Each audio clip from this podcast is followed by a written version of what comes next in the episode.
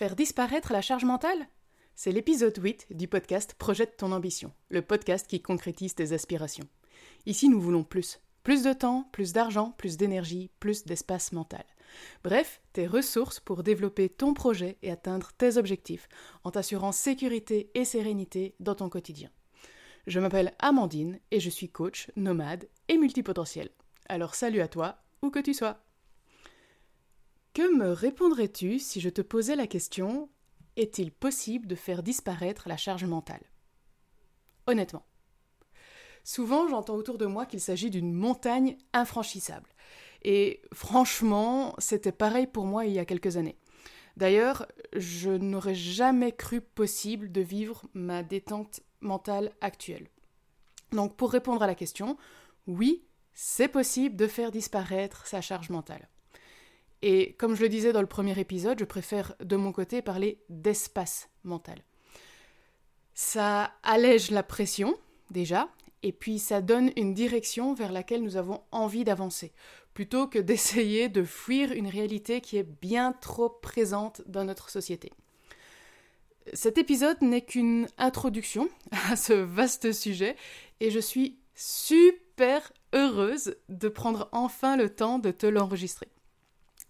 Il m'aura quand même fallu 8 épisodes pour y parvenir, donc aujourd'hui je vais aborder trois points qui me paraissent essentiels, avec évidemment des conseils pour t'aider à avoir dès aujourd'hui plus d'espace mental à ta disposition. Le premier point, c'est que notre cerveau n'est pas un espace de stockage.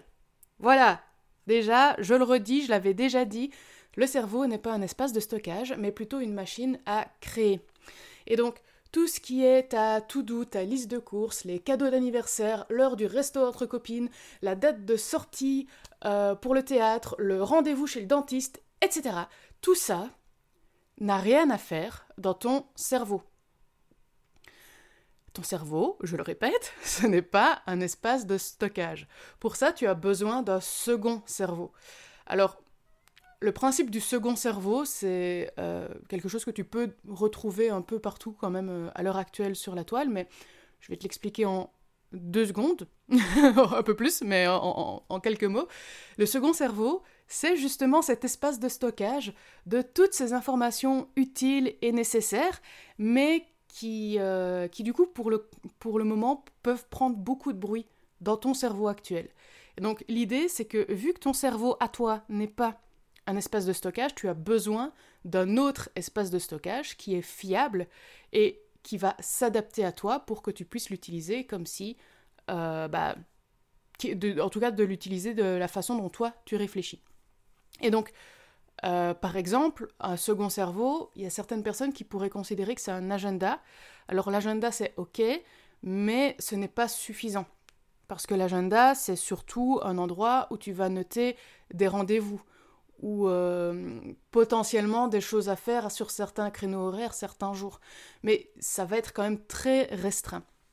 Et donc, par exemple, moi, mon second cerveau, c'est Notion. Il existe plein d'autres euh, outils qui sont utiles aussi pour faire des seconds cerveaux. Moi, j'aime beaucoup Notion. Euh, je trouve qu'il est suffisamment malléable pour moi, pour ma façon de réfléchir, tout en étant jolie, je dois l'avouer. J'aime bien aussi cette notion-là. Donc, euh, donc notion, j'ai tout mon business dessus, ainsi que ma vie perso. Donc c'est vraiment mon second cerveau. J'ai toutes les informations qui sont importantes pour moi.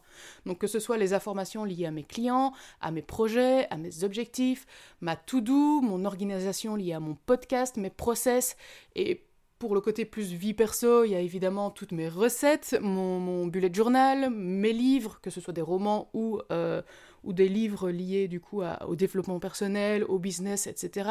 J'ai vraiment tout sur Notion. Et peu importe que toi tu utilises Notion ou pas, ce qui est important dans ce second cerveau, c'est vraiment que ce soit un système qui est fiable et qui s'adapte à toi. Donc dans lequel tu peux mettre les informations qui sont importantes, les données, les faits, bref, tout ce dont tu as besoin, toutes les informations qui sont en mode stockage, donc dans lequel il n'y a pas nécessairement un processus de création, un processus logique à faire derrière, mais par contre, les données sur lesquelles tu te bases pour faire un processus logique, ça doit être dans ce second cerveau.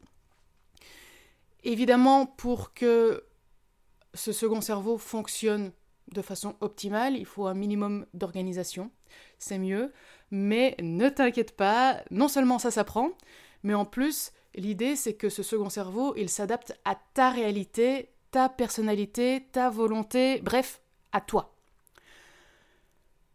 Du coup, quand tu as ce second cerveau, ben en fait, ton cerveau à toi, il te permet enfin de faire ce pourquoi il est là, c'est-à-dire de connecter les points et pas de les collecter.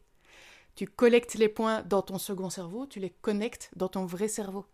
Et d'ailleurs, quand j'entends les, gens qui disent je ne suis pas créatif, ce n'est pas vrai. Tout le monde est créatif, d'une façon ou d'une autre, c'est la façon dont notre cerveau fonctionne. Et les moments où on a cette sensation de ne pas être créatif, de ne pas avoir de nouvelles idées, de ne pas parvenir à avoir une espèce de logique derrière certains éléments, ça c'est souvent quand notre cerveau est soit surchargé, soit fatigué. Ici, la fatigue, ce n'est pas le sujet de cet épisode. Je t'invite plutôt à aller voir les épisodes liés à, l'énergie, parce que l'énergie mentale est évidemment euh, une part importante de la façon dont le cerveau va fonctionner. Mais ici, en termes d'espace mental, ou de charge mentale selon la version que tu préfères, euh, c'est vraiment... Donc le cerveau peut être créatif à partir du moment où il a de l'espace, et non pas au moment où il est surchargé. Et donc, la question que j'ai envie de te poser par rapport à ce premier point, qui est que ton cerveau, je le répète, ce n'est pas un espace de stockage, c'est une machine à créer. Alors, du coup, pour toi, quel serait le système aujourd'hui qui te semble plus facile pour démarrer, pour avoir ce second cerveau qui te sert d'espace de stockage? Alors ça peut être un carnet, ça peut être une notion comme moi, ça peut être pour démarrer déjà un agenda, si tu n'utilises pas d'agenda, ça peut être une bonne chose. Ça peut être plein de choses. Donc là, je te, pose la question pour toi. Quel serait ce système qui te semble facile pour aujourd'hui, pour démarrer? Le deuxième point qu'il me semble important de prendre en compte lorsqu'on parle d'espace mental, d'avoir plus d'espace mental, c'est le fait de dire non. Je sais, ce n'est pas la première fois que j'en parle et ce sera certainement pas la dernière fois. Donc, quand je parle de dire non, je parle du fait que ça devrait être notre réponse, euh, notre réponse, je sais plus parler, notre réponse par défaut. Alors, ne t'inquiète pas, ce n'est pas nécessairement ma réponse par défaut tout le temps, et j'ai encore des rechutes de je dis oui, je dis oui, je dis oui, et puis après je me dis ah, c'est pas vrai, j'ai encore fait ça.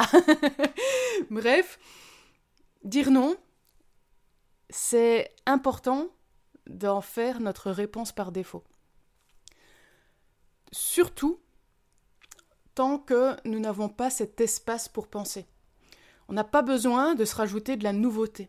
Quand on a déjà plein de choses en tête, notre, euh, charge est à son maximum, ou en tout cas est déjà très élevée, on n'a vraiment pas besoin de se rajouter des choses dans notre cerveau lorsqu'on n'a du coup pas encore ce système euh, de second cerveau qui est en place.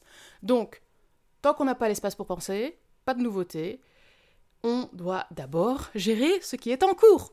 Donc pour ça, on dit non aux nouvelles choses. Et si on dit oui, pour ensuite faire ce à quoi on a dit oui dans le rush, à la dernière seconde, ça ne vaut pas la peine.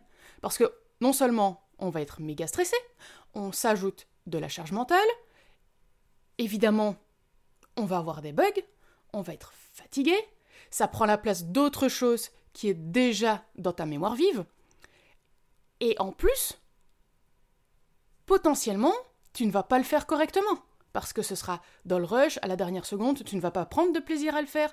Enfin, il y a tellement d'éléments qui font que si tu dis oui, alors que tu n'as pas pris le temps de voir si tu avais cet espace mental pour gérer ça, en plus de évidemment ton temps, ton énergie et, euh, et ton argent si c'est nécessaire, euh, bah, c'est vraiment pas la peine. À la personne ou l'opportunité à laquelle tu dis oui, ça va pas, ça va pas le faire comme tu l'aimerais.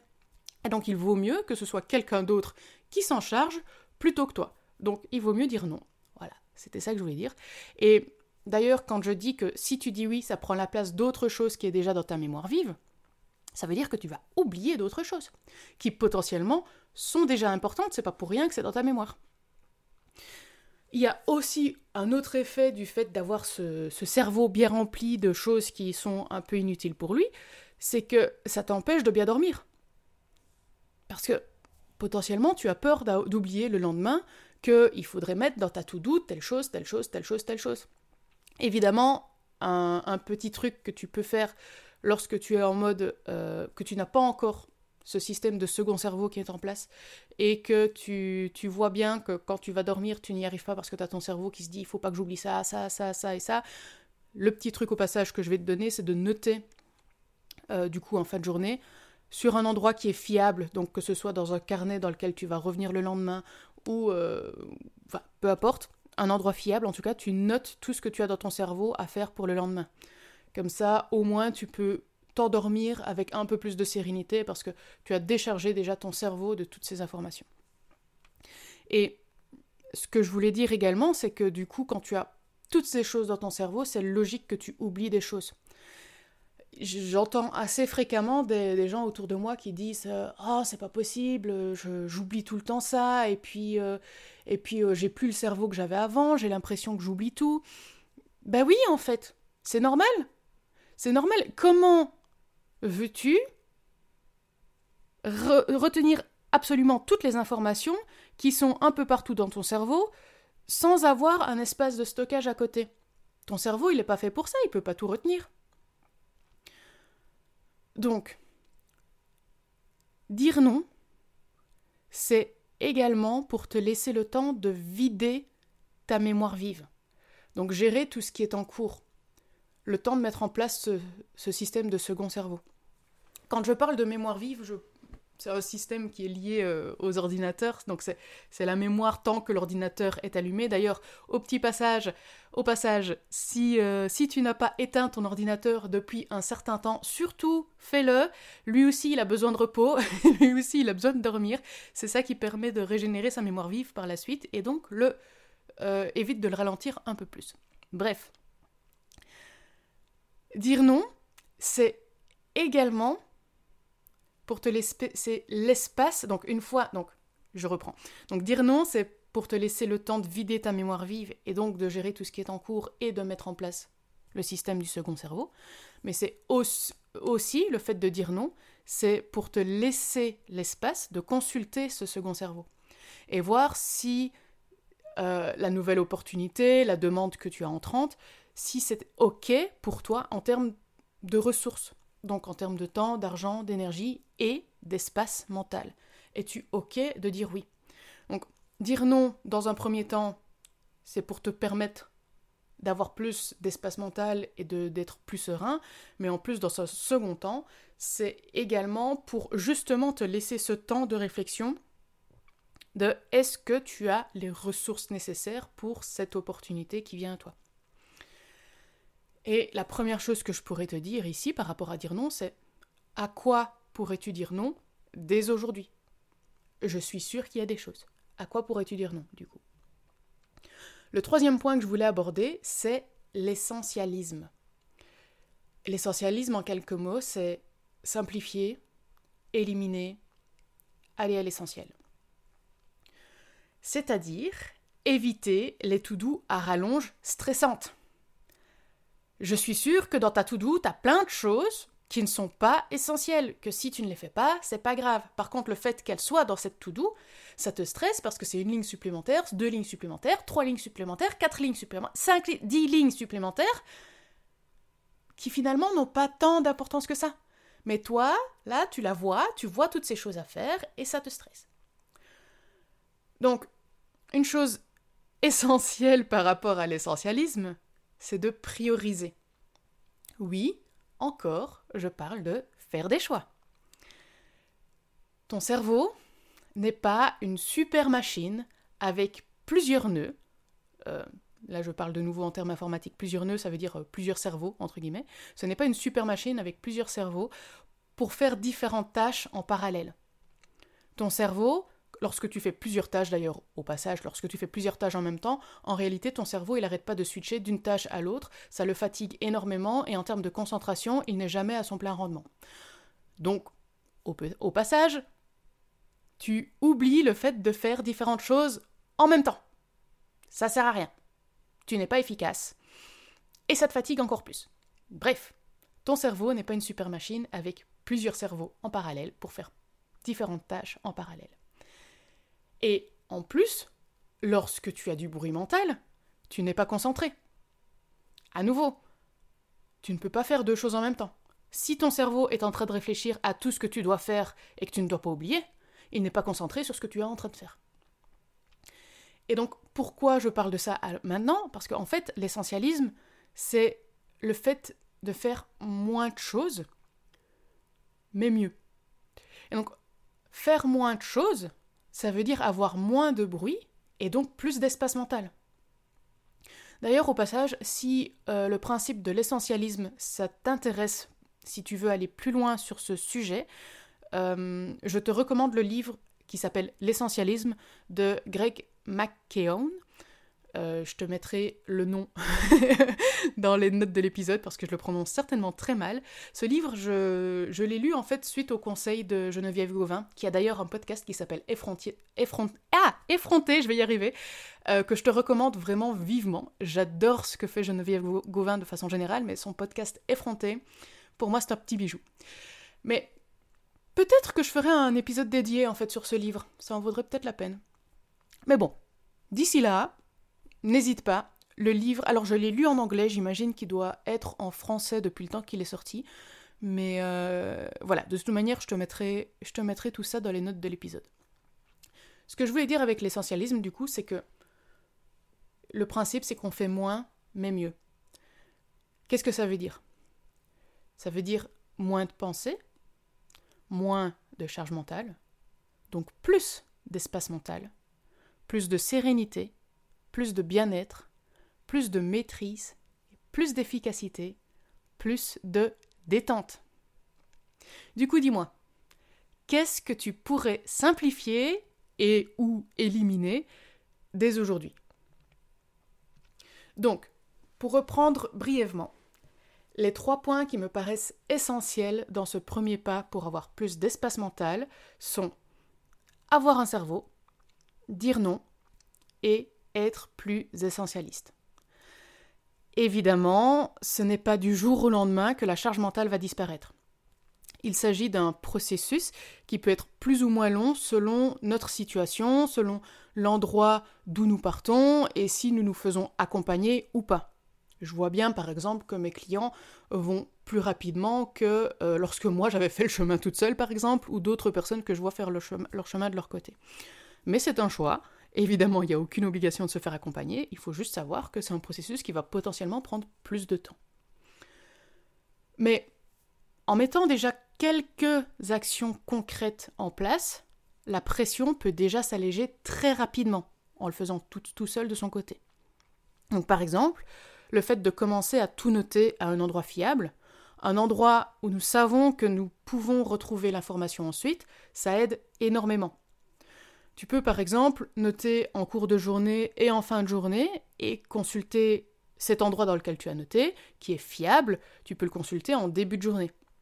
Donc que ce soit dans un carnet, dans ton agenda, dans Notion, peu importe. C'est un premier pas. Et c'est un premier pas du coup qui va te faire du bien. Voilà, c'est à toi de jouer. Si tu veux aller plus loin sur ce type de sujet, tu peux télécharger mon template Notion de gestion de projet. Tu auras en prime accès à mes ressources exclusives directement dans ta boîte mail. Et si tu aimes ce podcast, n'oublie pas de t'abonner et de mettre une note et un avis sur ta plateforme d'écoute favorite. À bientôt!